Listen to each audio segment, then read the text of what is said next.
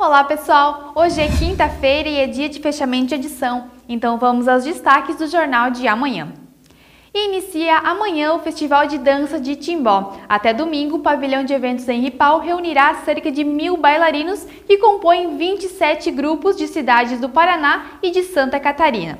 Todas as apresentações da mostra e da competição são abertas ao público e acontecem a partir das 19 horas todos os dias. Os ingressos antecipados já podem ser adquiridos na sede da Fundação de Cultura e Turismo e também serão vendidos no local.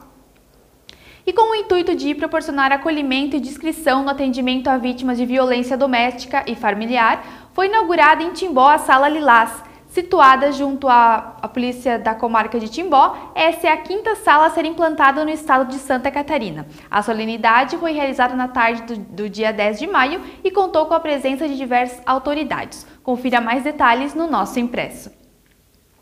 E o prefeito de Timbó, Jorge Krieger, encaminhou à Câmara de Vereadores um projeto de lei que institui o programa Família Solidária. O projeto consiste no cadastramento de famílias que dispõem a receber e cuidar de crianças e jovens menores de idade que estejam sob ameaça em seu ambiente doméstico e que não tenham onde ficar enquanto aguardam uma decisão judicial sobre a sua situação. Também na coluna Bastidores você confere diversas notícias da política local e regional. Bom, pessoal, vou ficando por aqui e estas e outras notícias sobre esporte, saúde, segurança e cultura você confere amanhã no nosso impresso. Nos acompanhe também pelas nossas redes sociais e também pelo nosso site. Até a próxima!